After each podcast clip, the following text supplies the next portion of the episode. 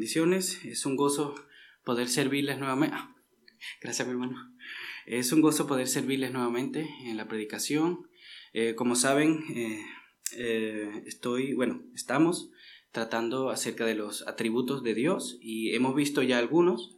El atributo de Dios que estaremos tratando el día de hoy es Dios es santo y a pesar de lo que vayamos a ver ahora, este atributo es un atributo eh, comunicable. Eso significa que es un atributo que nosotros como creyentes, nosotros como personas podemos imitar en cierto grado, ¿verdad? Con bastantes limitaciones, pero es algo que podemos imitar y ese va a ser el enfoque final de esta prédica, el que nosotros somos llamados a ser santos como Él es santo. Pero antes de empezar a hablar de este tema, me gustaría orar. ¿sí? Acompáñenme en oración para que el Señor me ayude y nos ayude a nosotros.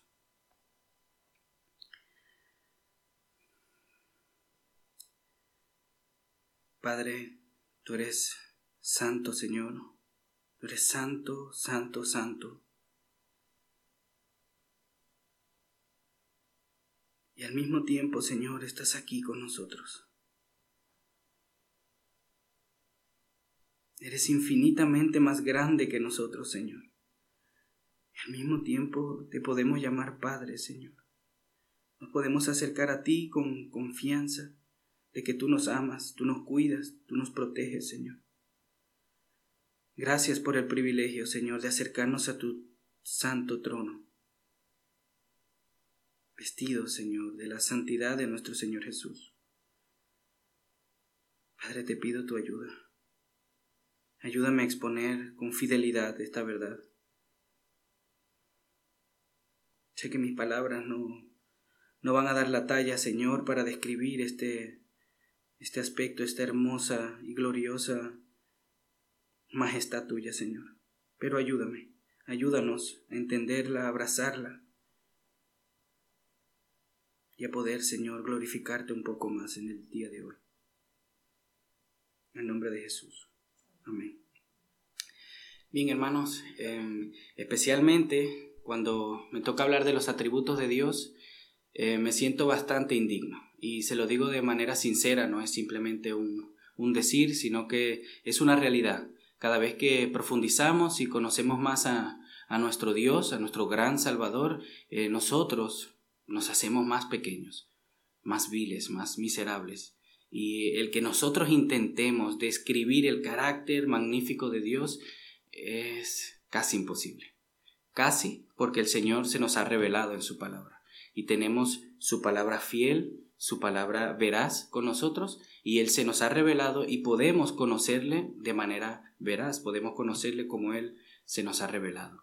Y lo voy a intentar, voy a intentar de que podamos juntos conocer un poco más de la santidad de Dios, pero también intentaré que podamos traerlo a nuestras vidas y, que el Señor use esta prédica, ¿verdad? Para que nosotros seamos motivados a vivir más en santidad.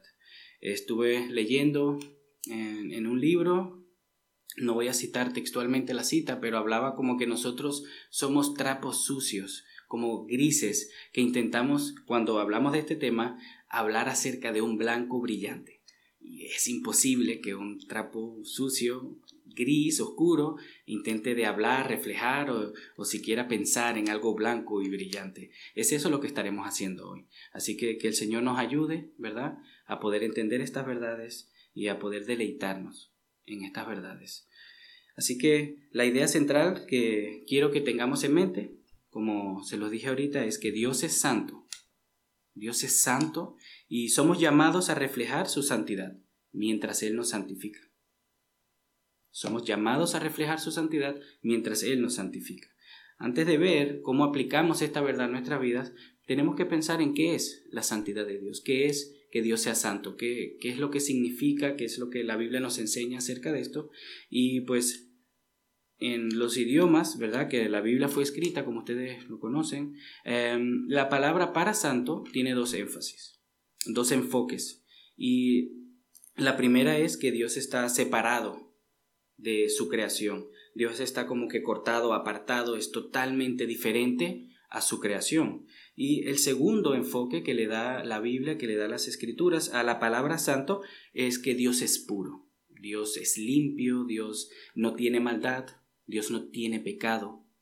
Es inconcebible pensar en un Dios bueno, justo y santo que pueda pecar, que tenga el deseo de pecar. ¿sí? Esos son esos dos aspectos donde la Biblia pues eh, nos enfatiza ese hecho y es algo que luego veremos que podremos nosotros de alguna medida también eh, imitar. Entonces veamos primero este aspecto de que Dios está separado de su creación. Eh, este aspecto de la santidad de Dios se puede ver en todas las escrituras, hay bastantes versículos y me estaré limitando solo algunos cuantos para apoyar lo que les estaré exponiendo. ¿sí? Em, vayamos a Salmos 99, Salmos capítulo 99. Como nuestro pastor dijo, estaré leyendo de la nueva versión de las Américas también. Salmo 99, versículo 9. Dice así la palabra de Dios, Exalten al Señor nuestro Dios y póstrense ante su santo monte, porque santo es el Señor nuestro Dios. En este, en este texto nos da la Biblia, nos dan las escrituras una razón de por qué nosotros debemos de exaltar a Dios. ¿Verdad? Dice al principio, nos llama exalten a Dios. También dice en, eh, en la segunda parte, dice póstrense ante su presencia. Pero el mismo versículo nos dice por qué.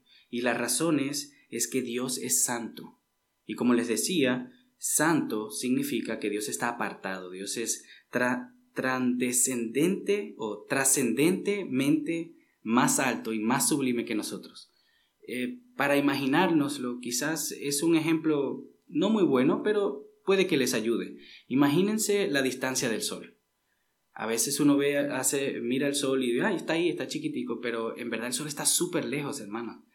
Yo creo que cuando uno empieza a calcular en kilómetros y años luz, y son distancias que ya nuestra mente no las puede ni concebir, ¿no? Bueno, Dios está más lejos que eso de nosotros, de su creación.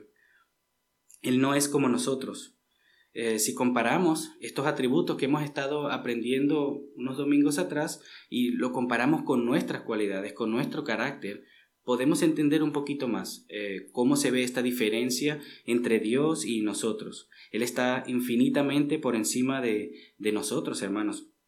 Veamos, por ejemplo, un ejemplo, eh, la justicia de Dios. ¿sí? Dios es justo, Dios no es injusto. Dios trata a todas las personas con justicia y lo hace de manera perfecta. Eso significa que Dios nunca va a hacer algo o a tratar a alguien con injusticia, aunque quizás no lo parezca, ¿verdad? A veces quizás pensamos eso, pero no es así. Dios es justo, es perfectamente justo y es inmutablemente justo. Eso significa que Dios siempre es justo. Dios no va a dejar de ser justo en algún momento o en algún momento de la historia trató a alguien con injusticia. No, su justicia es para siempre y así pues otros los atributos del Señor, ¿verdad? Pero ¿qué pasa con nuestra justicia? Bueno, nuestra justicia es imperfecta. Nosotros no ni pensarlo de que podríamos llegar a ser perfectos en justicia, ¿verdad? Incluso a veces la aplicamos solo cuando nos conviene. Por ejemplo, se nos roba algo, justicia. Queremos que se aplique la justicia, que lo pongan en la cárcel, que lo atrapen, que pague, ¿no? Pero ¿y si nosotros tomamos algo sin querer o hasta queriendo, apelamos de una vez por la misericordia. Es la tentación que tenemos. Ahí ya se nos quita ese grado de justicia tan severo que teníamos y apelamos por la misericordia. Entonces no mantenemos ese nivel de perfección, de inmutabilidad de Dios con la justicia. No solamente aplicamos la justicia cuando nos conviene, sino que somos también injustos al administrarla. Somos parcialmente justos, por decirlo así. Este me cae bien, a este le soy justo, quizás me hizo un trabajo y le pago lo que se merece, pero este me habló mal. A él pues le voy a dar un poquito menos, porque no se lo ganó. Eso no es justo, hermanos. Nosotros tenemos que tratar a todos de la misma manera. Eso es ser justo, eso es ser recto. Otro atributo, por ejemplo, también es la bondad de Dios. Lo estudiamos unos domingos atrás, la bondad de Dios es el deseo de bendecir a los demás que Dios tiene. Y esta, esta bondad de Dios es eh, sobreabundante, ¿verdad? Poníamos el ejemplo del vaso. Imagínense que el vaso se esté desbordando de agua. Bueno, así es la bondad de Dios, pero también es incondicional. Dios no aplica su bondad a las personas buenas o a las personas que le hacen algo. Dios aplica su bondad a toda su creación. A algunos le da más bondad que a otros, sí. Dios tiene misericordia de que quiere tener misericordia, Y se compadece del que quiere compadecerse, pero aplica bondad a toda su creación. También su bondad es eterna, su bondad no tiene fin y es abundante. Pero entonces, ¿qué pasa con nuestra bondad, hermanos? Si nos miramos como en un espejo y ponemos el carácter de Dios, el carácter bondadoso de Dios, y nos examinamos y vemos nuestra bondad, nosotros a veces somos buenos con motivaciones egoístas. Por ejemplo, para que nos vean.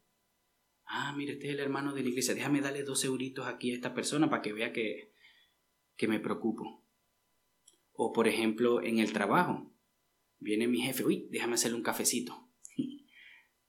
Este, está bien, ¿no? Hacer un cafecito, está bien dar dinero, pero no para que nos vean. Estaría bien para darle gloria a Dios y que la gente nos mire y diga, wow, esta persona, creyente, hace eso por sus convicciones. En ese sentido sí, pero eh, no estoy hablando de eso, estoy hablando de motivaciones egoístas. También para conseguir algo a cambio. Ah, este hermano, wow, este hermano tiene dinero, pues déjame, déjame estar ahí, apoyarlo, cuidarlo y en el momento que lo necesite, una mano lava la otra, ¿no? Esas son nuestras motivaciones, esa es la manera como nosotros practicamos la bondad. Si ven que la bondad de Dios es totalmente diferente a la nuestra, también la sujetamos a condiciones, la bondad, algo que Dios para nada hace. La bondad de Dios es incondicional, nuestra bondad a veces están sujetas a condiciones. Bueno, si este me habla bien, me hace esto, yo también le trato con bondad. Ay de él si me habla mal ahí me las va a pagar, ¿no? Y pagamos mal por mal en vez de hacer lo que nos llama la Biblia y es pagar bien por mal. Entonces, si seguimos así, hermanos, con los atributos que hemos estado viendo y con algunos que nos faltan, eh, podemos ver claramente que Dios es totalmente diferente a nosotros.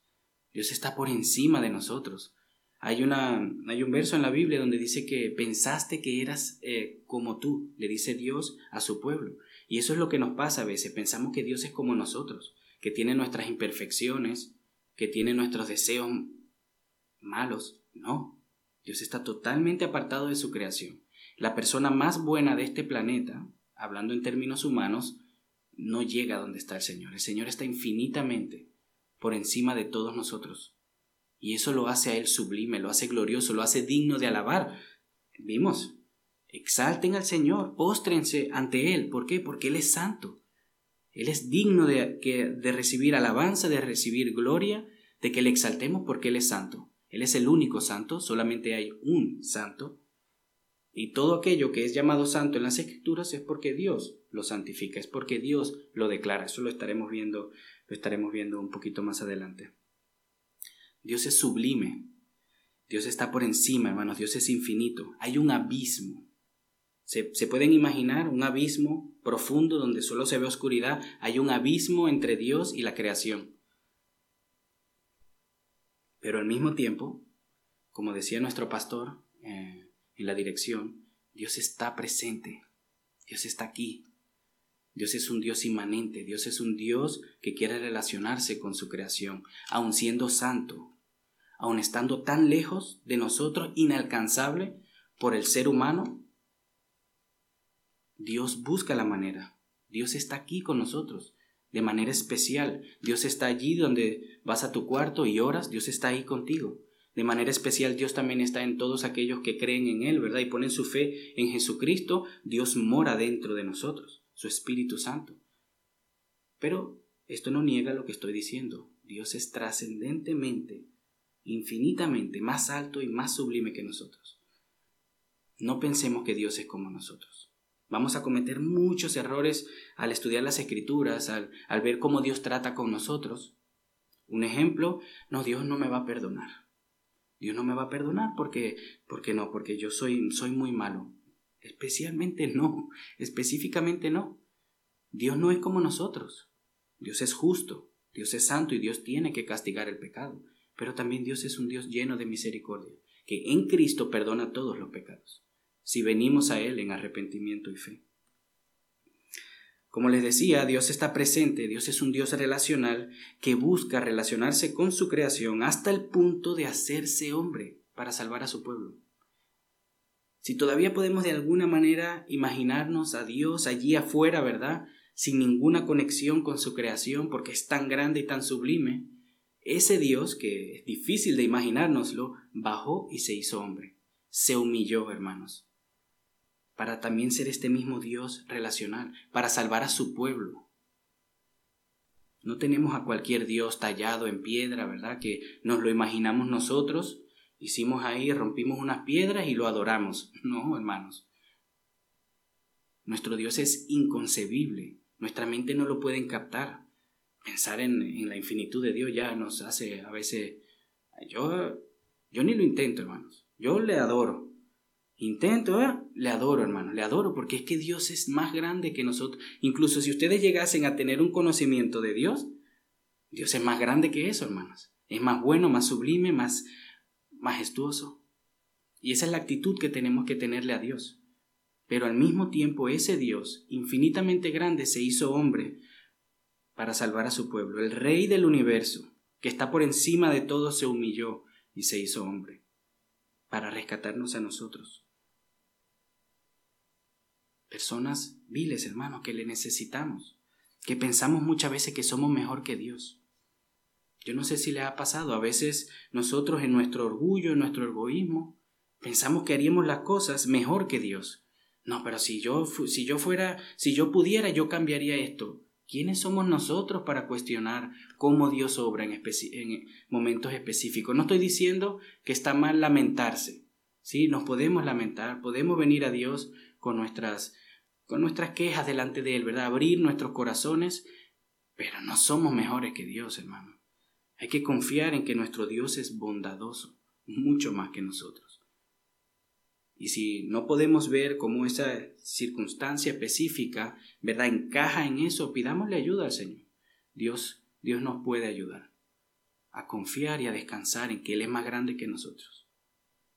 Esta verdad, hermanos, debería de llevarnos a ser más humildes, si Dios, que creó los cielos y la tierra, que está infinitamente más lejos que nosotros, se hizo hombre, se humilló, se ató, se limitó y se sujetó a diversas tribulaciones, incluso pasó aquí frío, pasó hambre y sufrió la ira de Dios, si ese Dios grande se hizo pequeño para salvar a su pueblo, ¿por qué ustedes no se pueden humillar? ¿O por qué nosotros, mejor dicho, porque a mí también me pasa, por qué nosotros nos cuesta tanto bajarnos de, ese caballo que a veces nos subimos nosotros, que nos pensamos que somos reyes? ¿Por qué nos cuesta tanto bajarnos de ahí y darle una posición un poco más alta a nuestros hermanos, por ejemplo? La Biblia lo hemos visto en estos versículos de los unos a otros. Somos llamados a estimar por encima al otro hermano, por encima de nosotros mismos. Aquí está. Esta verdad debería de llevarnos a ser más humildes, porque si Él lo hizo, ¿cómo nosotros no lo vamos a poder hacer? Nosotros no somos perfectos, nosotros no somos trascendentes, nosotros no tenemos el control de las cosas, Dios sí lo tiene, y Dios se hizo hombre. Entonces, intentemos ser más humildes con esta verdad, dejemos que esta verdad transforme nuestra manera de percibirnos a nosotros. Pero también debería de llevarnos a estar inmensamente agradecidos porque siendo Dios trascendente, hizo lo que él hizo. Dios no vino y se sentó en su trono y empezó a reinar como lo hubiese podido haber hecho, porque Dios es rey. Dios era rey, Dios es rey, seguirá siendo rey, haga lo que haga, Dios es rey. Pero él vino a servir, no a ser servidos. A veces nos quejamos porque Dios quizá no nos concede nuestros deseos deberíamos de estar más agradecidos, hermanos, teniendo pendiente que Dios, el Santo de Israel, se hizo hombre, entregó su vida en la cruz por nosotros. Tendríamos que estar más agradecidos. Dios es santo, ¿verdad? Está apartado, pero como les decía, el segundo aspecto es que Dios es puro, Dios es sin mancha, Dios no tiene pecado. Este es el segundo aspecto que enfatiza esa palabra, eh, esas palabras originales, ¿sí? Pureza moral, nosotros no, no alcanzamos Aquí es lo que le decía al principio de esto del trapo sucio, un gris oscuro. Dios es blanco. Imagínenselo, hermanos, un pedazo blanco de papel y aquí una mancha oscura. Dios es blanco, Dios es puro, no hay maldad en él. Aunque quizás nosotros desde afuera veamos, wow, esto me parece... No, hermanos, Dios es puro, en él no hay maldad. Dios no puede mentir, dice la Biblia. Su justicia es perfecta, su rectitud. No hay pecaminosidad en él, hermanos. La Biblia dice en Primera de Juan, vayamos a Primera de Juan, capítulo 1, versículo 5.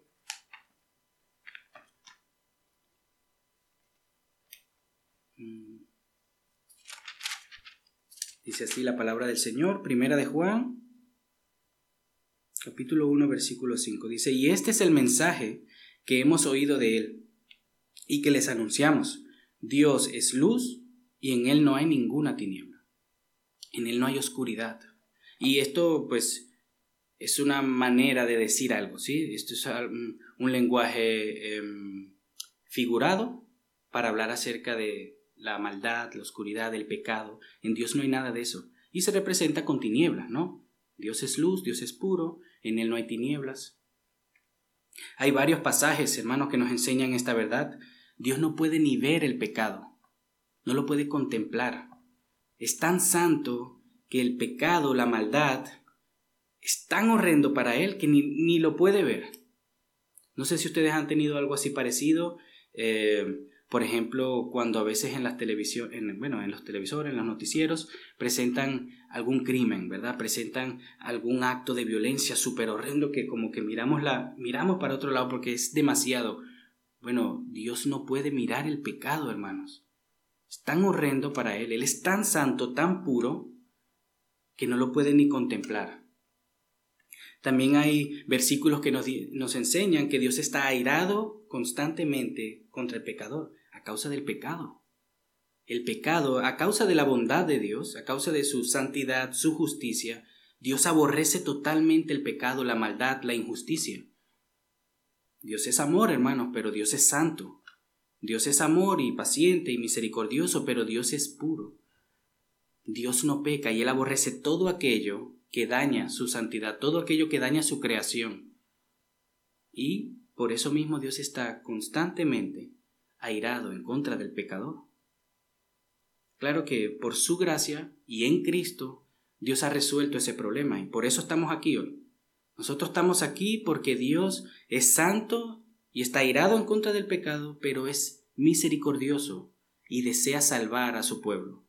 Y en Cristo hemos recibido perdón, pero también hemos recibido, eh, Cristo ha recibido la paga de nuestros pecados. Entonces por eso estamos aquí hoy y no hemos sido consumidos por fuego, no hemos sido consumidos por su ira. Cuando Adán y Eva, cuando Eva y Adán pecaron en el huerto, las consecuencias de un pecado todavía, todavía están presentes. Un pecado en toda la humanidad. ¿Cuánto hemos pecado nosotros? ¿Cuán grandes serían las consecuencias de nuestros pecados? ¿Cuán grande debería de ser el castigo por todo lo malo que hacemos nosotros? Pero aquí estamos, por la gracia de Dios, por su paciencia, gracias al sacrificio de nuestro Señor Jesucristo, gracias a que en Él Dios satisfizo su ira. Pero vendrá el día, hermanos, vendrá el día donde el Señor viene por segunda vez y viene a juzgar a las naciones. Pero ese es otro tema. También eh, en la Biblia nos enseñas, eh, por ejemplo, en Éxodo, en Éxodo capítulo 34 se habla acerca de que Dios castiga al culpable y no trata injustamente al justo. ¿Sí? O sea, Dios no puede de manera injusta tratar al justo. Si el justo es justo, hay que tratarlo con justicia. Y si el pecador o el, el culpable es culpable, Dios no es un, un juez corrupto. Los jueces corruptos se le da dinero o algunas otras motivaciones, se le amenaza quizás y pues no cumple la justicia, ¿no? Dios no es así. Si hay una persona culpable, Dios tiene que condenarla. Pero, perdón, si hay una persona justa, pues Dios también lo bendice, ¿no? No hay corrupción alguna en el Señor, Él es perfectamente puro y sin mancha. Somos nosotros, hermanos, somos nosotros los que hemos caído y en donde mora el pecado. Algunos dicen, bueno, Dios no creó y eh, Él no creó así. No, no, no. Nosotros decidimos pecar. Y nos hacemos a causa de nuestra responsabilidad, de nuestras decisiones culpables, por nuestro propio pecado. Todos los que estamos aquí tenemos pecado. Si creemos en el Señor, hemos sido limpiados de nuestros pecados, ¿verdad? Hemos sido perdonados de nuestros pecados, pero aún mora pecado dentro de nosotros. Nosotros no somos Cristo, nosotros no somos santos. Tenemos que luchar, ustedes lo saben, hermanos, tenemos que luchar contra nuestro pecado en el poder del Espíritu Santo. Pero todavía hay pecado dentro de nosotros. Es su creación la que está corrompida, no es el Señor. La Biblia dice bien claro que el Señor no puede mentir, que en Él no hay pecado. Y asimismo en Cristo, cuando estuvo en la tierra y vino a morir por nosotros, Él era semejante a nosotros en todo, excepto en el pecado. No se olviden de eso. Cristo vino como hombre, Dios se hizo hombre, pero excepto en el pecado, era semejante a nosotros. Tenía luchas, pasó frío, pero nunca pecó. Hay un abismo, hermanos, nuevamente. Aquí podemos ver otra vez un abismo entre Dios, entre su santidad y nuestra naturaleza pecaminosa. Hay un abismo que nos separa de Dios, no solamente mm, como espacial, ¿verdad? Dios es trascendente, Dios está allá arriba, yo estoy aquí, sino que también hay un abismo moral. Aún nuestra mejor obra está manchada de pecado. Y si lo podríamos decir de alguna manera, la obra más chiquita de Dios, ¿verdad? Está llena de bondad.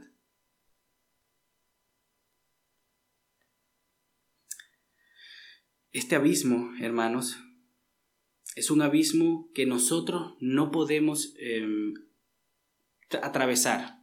No podemos como que volver a unirnos a aquel que nos creó. No es posible. El ser humano no tiene la capacidad de acercarse a Dios a causa de nuestro pecado. Dios es santo. Si nosotros en nuestra naturaleza, por nosotros mismos, nos acercásemos a Dios, fuésemos consumidos por su ira, por su santidad. Es como, no me gusta usar muchos ejemplos em, como del sol y para hablar del carácter de Dios, pero eh, lo voy a usar, no me malinterpreten por favor, es como cuando nos acercamos al sol. El sol se ve, es brillante, ¿verdad? Nos da vida, pero si ustedes se acercan demasiado, nos quemamos, hermano, ¿verdad? Aunque es el dador de vida en un sentido, ¿verdad?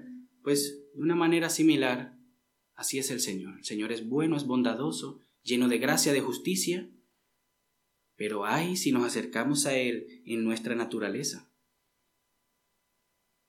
Pero Dios, en su bondad, su misericordia, no nos ha dejado ahí, no nos ha dejado del otro lado del abismo ahí, que intentemos, que hagamos lo que podamos hacer. Dios no nos ha creado y nos ha tirado a la deriva. Él no ha desechado la humanidad.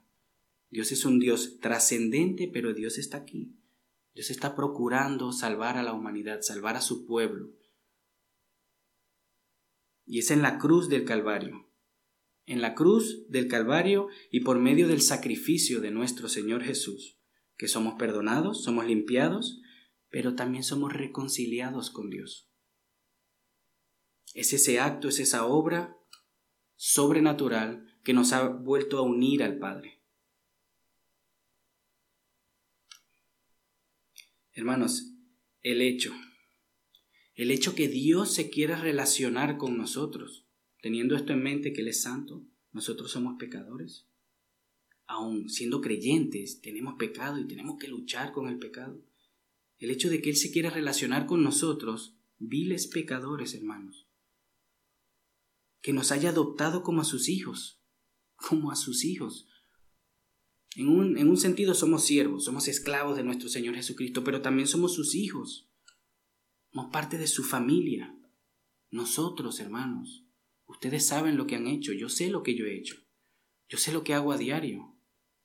Y Dios me ve como su hijo. Esto es un milagro.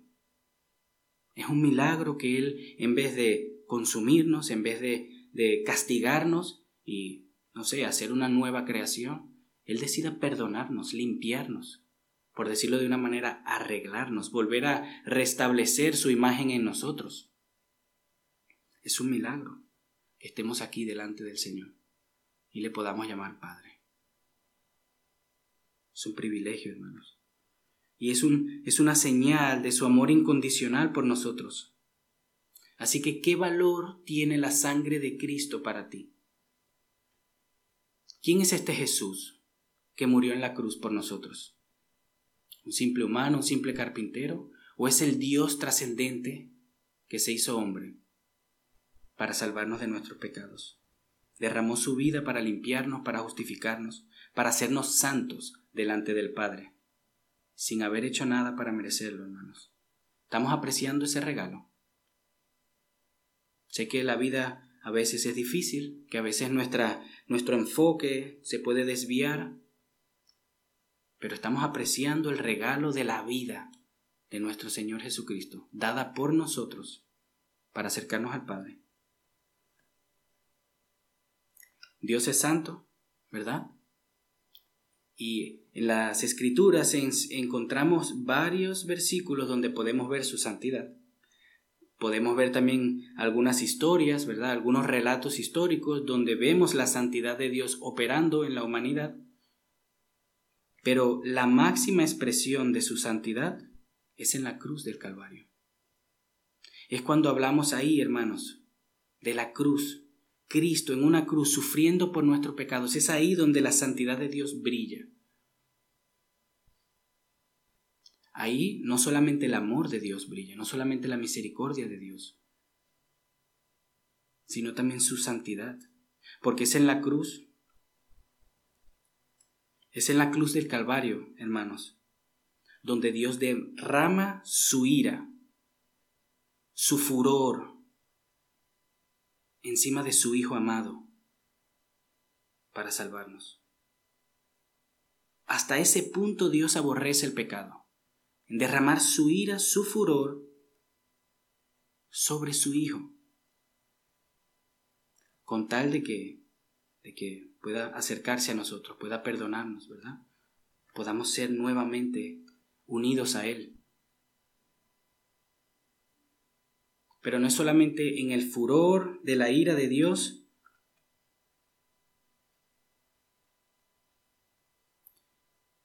sino en lo que tuvo que pasar Cristo él tuvo que sufrir esa ira. Él tuvo que cargar con nuestros pecados. Él tuvo que ir a la cruz a morir por ellos. No era simplemente Dios castigando y como que vaciando su ira en alguien. No, Cristo, Dios, hecho hombre, tomó nuestros pecados, cargó con nuestra iniquidad. El santo, hermanos, el santo. De alguna manera que no podemos entender porque es un milagro, tomó sobre su carne nuestros pecados y sufrió su ira santa y justa, el castigo por todos ellos, en su propia carne, hermanos, en nuestro lugar, por amor a ustedes, por amor a mí. Y como les digo, esto es un acto de su amor, pero también vemos su santidad, hermanos. Así de serio es el pecado para Dios. Así de santo es Dios que hasta a su propio Hijo en la cruz lo castigó en nuestro lugar. Y para que no me malentiendan, Jesucristo como Hijo lo hizo de manera voluntaria. Él vino y entregó su vida por nosotros. ¿Sí? No es un Dios malo que está ahí arriba y prefiere castigar a su Hijo, no. Es Dios haciéndose hombre. Es Él voluntariamente salvándonos a costa de su vida en la cruz. Y no solamente así, hermanos, no solamente en eso podemos ver la santidad. Ustedes conocen seguro esa frase que Jesús dio en la cruz, ¿verdad? Dios mío, Dios mío, ¿por qué me has abandonado? Y muchas veces lo leemos y pasamos y ya, y como que también nos, enfocamos un poco en, eh, Señor, perdónalos porque no saben lo que hacen, ¿verdad? Son otras palabras que dice Cristo en la cruz y son palabras sumamente piadosas y importantes, pero también esas, hermanos. Cristo fue separado del Padre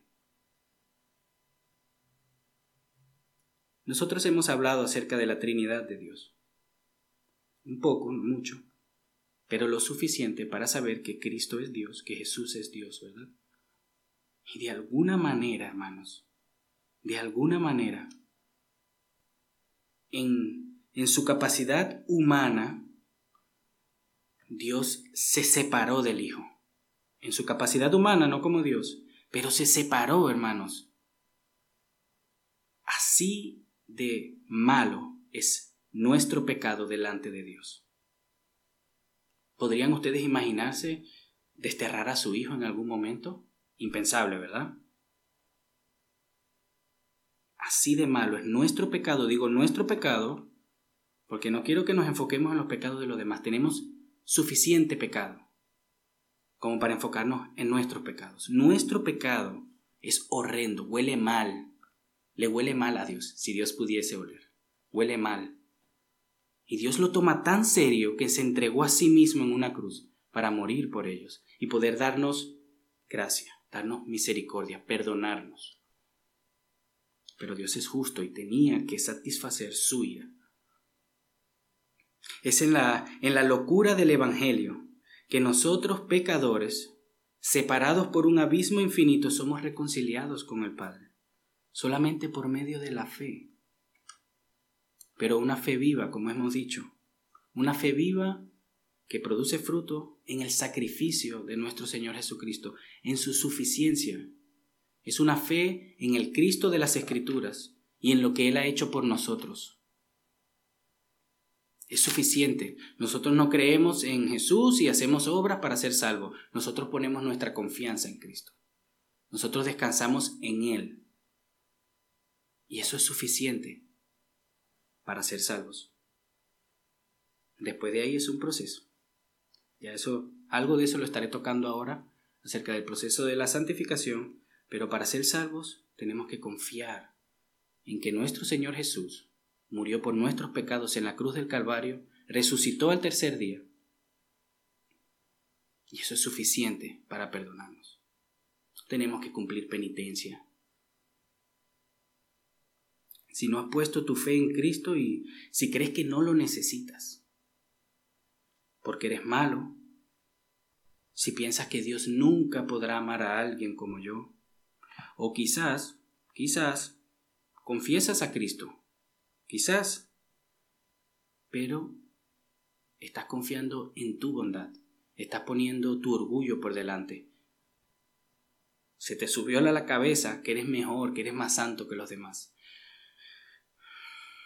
que eres más piadoso. Sea que seas, ¿verdad? Sea que estemos ahí, allí, vengamos a los pies del Señor. En el Señor hay perdón para todos nosotros, para aquellos que estamos en Cristo, para limpiar, ¿verdad? Para lavar esos pecados que tenemos a diario, pero para aquellos que no están en Cristo, Dios está ahí, Cristo está ahí para perdonarles sus pecados. Él nos puede salvar, Él nos quiere salvar, Él tiene el poder de salvarnos y de remover su ira sobre nosotros. Porque la Biblia dice que la ira de Dios se revela. La ira de Dios está sobre todo aquel que camina, ¿no?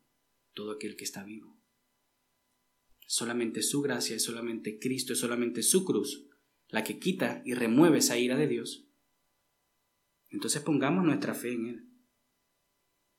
Pero tenemos que arrepentirnos, hermanos. Tenemos que arrepentirnos. Tenemos que tener convicción de estas verdades. No solamente saberlas, tenerlas de memoria, apuntármela en un librito y recitarla de vez en cuando. No se trata de eso. Se trata de entenderlas, vernos de esta manera, intentar de vernos cómo nos ve Dios. Pero no llegar al extremo, ¿verdad? No llegar al extremo de que Dios nos odia y que nunca nos podría perdonar. No. Dios no es como nosotros, porque si a nosotros nos hacen algún mal, a ese, que, ni, que me, ni que se me acerque, ¿verdad? Ni que me mire porque le llamo la policía. Dios no es así. Dios es santo y tiene que castigar el pecado, pero Dios es misericordioso, es bueno y está aquí para salvarnos, hermanos. Hemos visto qué es la santidad de Dios, hemos visto cómo su santidad se ve en la cruz y, y antes de seguir, hermanos, lo he dicho varias veces, estos estudios, eh, estas predicaciones no son profundas, hermanos. yo no puedo predicar en una hora, en cuarenta y tantos minutos, todo acerca de la santidad de Dios. Para mí se me es imposible. Necesitaremos más horas para profundizar bien. Y cuando tengamos, ¿verdad?, el tiempo de estar horas y horas profundizando, llegaríamos solamente un poquito. Porque Dios es infinito. ¿Sí? Pero el deseo nuestro es que ustedes tengan hambre, que ustedes anhelen conocer más a Dios. ¿Será verdad lo que el hermano está diciendo? Déjame estudiar mi Biblia, déjame conocer a Dios, déjame aprender más de Él, déjame ser más como Él. Ese es nuestro deseo. Que el Señor use esto para que lleguemos y anhelemos conocer más a Dios. Como les había dicho al principio, la santidad de Dios es un atributo comunicable, un atributo el cual todos nosotros no solamente podemos imitar, sino que somos llamados a imitar. Vayamos a, Levítico, eh, versículo, eh, capítulo 19. Está en el Antiguo Testamento, uno de los primeros cinco libros.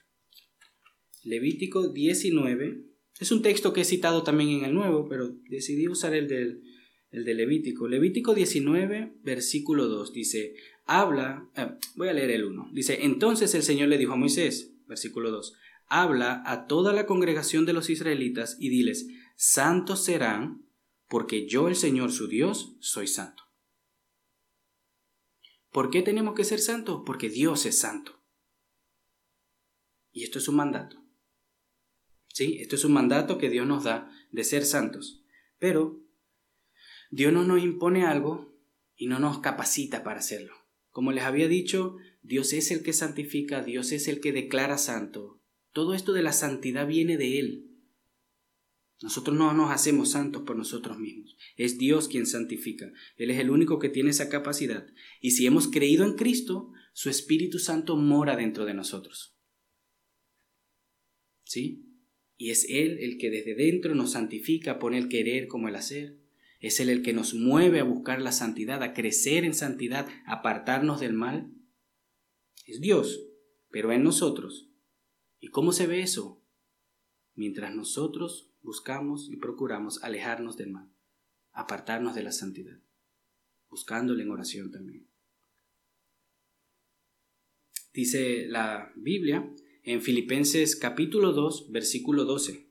Dice, no solo en mi presencia, sino ahora mucho más en mi ausencia, ocúpense de su salvación con temor y temblor, porque Dios es quien obra en ustedes tanto el querer como el hacer para su buena intención. Es Dios quien hace esto. Y no me queda mucho tiempo, no quisiera extenderme más, pero solamente para aclarar, ¿sí? Eh, en, en, el ámbito teológico, de los estudiosos, eh, hay como tres tipos de santificación. ¿sí? Está la santificación posicional, que es la santificación que recibimos el día que queremos en Jesús. Nosotros somos santos, hermanos. La Biblia lo declara muchas veces. Hemos sido cubiertos con la justicia de Cristo. Nosotros somos santos. Eso es una verdad. Amén.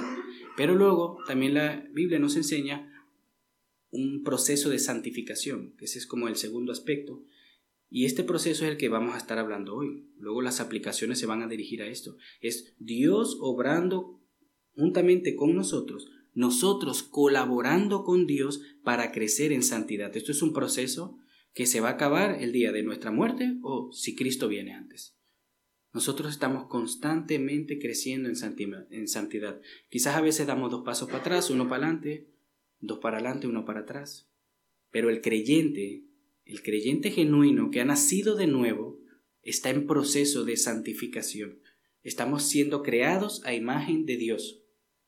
Y luego también hay una santificación final que nosotros la conocemos como la glorificación, que es en el momento donde nuestra alma, nuestro cuerpo se unen de manera perfecta, estaremos iguales y semejantes a Él en cuerpo y alma, y no morará ningún pecado dentro de nosotros. ¿Sí? Pero solamente una nota para aclarar, para que pues no haya males entendidos. Hermanos, somos hijos de Dios, ¿verdad? Amén. Somos hijos de Dios, hemos creído en Él, Él nos ha salvado, nos ha limpiado, nos ha adoptado, nos ha librado de la esclavitud del pecado. Ahora le podemos decir no a nuestro pecado. Cuando usted no quiere orar, usted con todo el poder dado por Dios y la capacidad dada por Él y su Espíritu, podemos decirnos no. Y en contra de nuestra voluntad pecaminosa o carnal, levantarnos y orar y pedirle al Señor que nos ayude a hacerlo de manera gozosa, no regañadiente, ¿verdad? Pero le podemos decir no al pecado. Tenemos la capacidad, somos libres. En Cristo somos libres. Somos esclavos de Cristo, pero libres del pecado. Su Espíritu Santo mora dentro de nosotros. Es Dios quien nos capacita, ¿verdad? Es Dios quien aleja las cosas eh, pecaminosas de nosotros. Entonces, si todas estas cosas son verdad y Dios nos llama, Dios nos manda a que seamos santos, entonces no hay excusas, hermano. Tenemos que echarlas todas, como dice el pastor. Tenemos que en el poder del Señor, en oración, en dependencia del Espíritu Santo, humildemente, hermanos, humildes, reconociendo que si es por nosotros no podemos, pero tenemos que esforzarnos, tenemos que hacer algo. Así le ha placido a Dios que nosotros colaboremos con Él en la búsqueda de la santidad. Así que, de manera de aplicación, apartémonos del mal, hermanos. Alejémonos de todo aquello que nos lleva a pecar. Un ejemplo, las redes sociales son una bendición, pero si las redes sociales te están llevando a ser ocioso, a no hacer otra cosa, a invertir demasiado tiempo, hermano, págale una pausa. Póngale una pausa, aléjese de todo aquello que quizás contamine nuestra alma. El televisión, las películas, quizás incluso libros buenos. Si hay libros buenos que se están leyendo, gloria a Dios. Pero si usted pasa más tiempo leyendo y no orando, y no buscando al Señor, leyendo su palabra, no es un pecado leer libro, pero aléjese de eso por un tiempo. ¿Sí? Alejémonos de esas cosas. La Biblia nos llama a despojarnos de las cargas. Eso es una carga, es algo bueno que podría ser de mucha bendición, pero es una carga que nos está impidiendo crecer en el Señor. Y procuremos crecer en nuestras disciplinas espirituales. Orar, leer la Biblia. A veces es un proceso donde tenemos que obligarnos, ¿sí? pero tenemos que pedirle ayuda al Señor. Dios quiere que nosotros crezcamos en santidad. Y no solamente lo quiere, Dios está santificándonos por medio de su Espíritu. Entonces no estamos solos en esta tarea, Él nos está ayudando, Él quiere que lo hagamos, pero nosotros tenemos que esforzarnos. Somos llamados a ser santos, una nación santa. Cuando la gente de afuera nos mire, tiene que decir, esta persona no es igual a esta. Y no estoy diciendo que andemos por ahí con la nariz arriba y creyéndonos mejor, no, pero debe de haber una diferencia. Dios apartó a Israel de las naciones y los santificó para que sean una diferencia viva. Igual nosotros hemos sido apartados, arrancados de la esclavitud del pecado, hemos sido arrancados de este mundo para que vea, vivamos de manera santa y piadosa en este mundo. Debe de ser reconocible, de alguna manera. No es que vamos a estar gritando por ahí, somos cristianos y no, pero de alguna manera las personas tienen que notar una diferencia, porque Dios mora dentro de nosotros. Somos sus hijos, no somos hijos del mundo, por decirlo de una manera, hijos del diablo, ¿verdad? No somos personas que no tienen la capacidad de imitar a Cristo, de imitar su luz. La tenemos. Entonces, si estamos fallando en eso, debemos de pedirle perdón a Dios y echarlas todas. Esforzarnos por buscar la santidad. No estoy haciendo un llamado a obedecer a Dios para salvación, hermanos. No tomen ahora esto, ah, este hermano es legalista. No, no, no. Nosotros por fe somos salvos. Pero tenemos que obedecer, tenemos que crecer en santidad, tenemos que limpiarnos, despojarnos. No tiene nada que ver con la salvación. Tiene que ver con la obra que Dios está haciendo en nosotros. Otro ejemplo. No es una acusación, son ejemplos, hermanos. Dejen de buscar ganancias deshonestas. Yo no conozco muy bien su vida privada, ustedes no conocen la mía, ¿verdad? Pero quizás en algún momento tenemos la tentación de, sin que nadie nos mire. Nosotros no podemos hacer esas cosas. Tenemos que apartarnos de eso. No podemos hacer lo mismo que hacen las personas del mundo. Ah, mira, este ganó dinero así. Ah, si yo hago esto, puedo ganar un poquito de dinero extra. Cuidado. Tenemos que andar en santidad. Tenemos que brillar la luz santa y pura de Dios. Tenemos que reflejar a Cristo. Y Cristo no hace eso, hermanos. Busquemos, por el contraste, busquemos ganar dinero de manera honrada, sustentando eh, para sustento de nuestras familias. Huyámosle a la mentira, hermanos, al chisme. Huyamos de ahí. Una vez lo dijo el pastor que cuando ustedes escuchen que alguien está hablando mal de un hermano, digo, pausa. No participemos de esas cosas. A veces, a veces, y, y entiendo la tentación, la entiendo de verdad, pero estamos dañando la imagen de Cristo, hermanos. La imagen de la iglesia, la imagen, la imagen del hermano, nuestra propia imagen. Estamos dañando la gloria de Dios en un sentido, si no le, si no le representamos bien. Vuelvo y repito, no es para ser salvos, es para obedecer al llamado de ser hijos santos. Y tenemos la gracia que necesitamos. Si no lo estamos cumpliendo, si hemos caído en esos pecados, arrepintámonos y volvamos a Él. Él es bueno, Él es fiel y justo para perdonarnos. Pero intentemos de alejarnos de estas cosas. Dejemos de quejarnos tanto. El mundo de hoy en día se queja por todo. Las personas se quejan de esto y si a veces se quejan de algo, la situación cambia y se quejan del otro también. Un ejemplo que lo he notado en mí y, y tengo que tener mucho cuidado porque no estoy reflejando a Dios con eso. Está haciendo frío, me quejo del frío. Se hace calor, me quejo del calor. Pero ¿y qué pasa?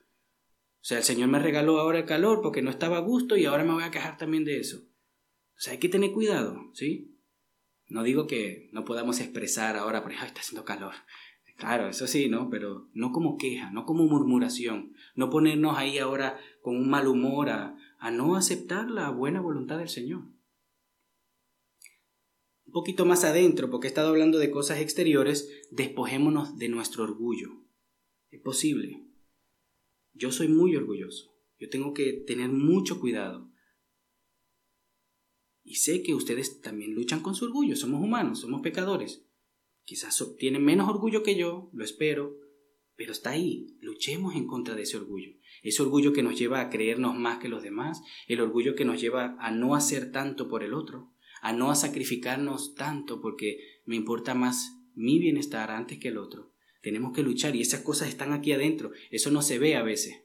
A veces hay personas que por afuera se ven, uy, muy humilde, muy bonita, pero aquí súper orgulloso, súper altivo, tenemos el poder de huir de eso, de santificarnos, ¿verdad? con ayuda de Dios, pero tenemos que huir, tenemos que dejar que Dios nos moldee, tenemos que aprender de Cristo que es manso y humilde, dice la palabra de Dios. Dejar de buscar identidad en este mundo. Estoy dando bastantes ejemplos, ¿sí? Pero quiero que cuando nos vayamos a casa meditemos qué significa buscar santidad en mi vida ahora mismo qué cosas hay, qué cosas tengo yo. Por eso estoy dando varios. Quizás por ahí uno le da a ustedes. Buscar identidad en, un trabajo, en un curso, en una relación. Nosotros somos hijos de Dios, esa es nuestra identidad. Hemos sido salvados por la gracia de Dios. Ahí está, ahí reside nuestra fe, nuestra fortaleza, nuestro gozo. Si todas esas cosas vienen de otra cosa, y si no la tenemos nos sentimos mal, es un ídolo. Tenemos que huir de eso, tenemos que apartarnos. El mundo, el mundo de hoy en día tiene muchos ídolos y busca su identidad por las cosas que hace, su trabajo, la familia. Así es que suelen vivir las personas. Lo podemos, si se ponen a examinar las vidas de los que nos rodean, es posible que encuentren por ahí algunas fuentes de identidad de las personas. Nosotros somos llamados a ser santos, somos llamados a apartarnos de esa vana manera de vivir y a buscar la pureza moral, a imitar esa santidad de Dios. Dios no es como las personas, no es que nosotros vayamos a ser ahora Dios, pero nosotros no podemos ser como todas las personas. Tiene que haber una diferencia. Tenemos que brillar. Aún en nuestro gris más sucio, tenemos que brillar y reflejar a Cristo. Y por último, hermanos, por último, dejemos de pensar tan bien de nosotros mismos. Dios es santo, Dios es bueno, Dios no tiene pecado. Nosotros sí. Tomémonos un tiempo durante la semana y pensemos un poquito en nuestra vileza, en lo miserable que a veces somos, en lo ingrato que somos con el Señor, para que podamos vernos a los ojos de Dios y podamos valorarlo más a Él, valorar más a Cristo y encontrar la motivación necesaria para crecer en santidad. Porque sin santidad, sin santidad, nadie verá a Dios, hermanos. Y nosotros ya somos santos, pero busquemos crecer en santidad. Seamos buenos hijos. Yo le digo a mi hijo, papi, tienes que comportarte como tu papá, ¿verdad? Toma lo bueno, ¿no? Yo no soy Dios, yo tengo mis imperfecciones, entonces le digo que no tome lo malo, ¿verdad? Que tome lo bueno de mí. Bueno, Dios no tiene imperfecciones, entonces tomemos todo de Dios. Intentemos de imitarle a Él y ser como Él en este mundo, embajadores de Cristo, dice su palabra. Él es santo, entonces seamos santos. Amén, hermanos. Oremos, hermanos, oremos.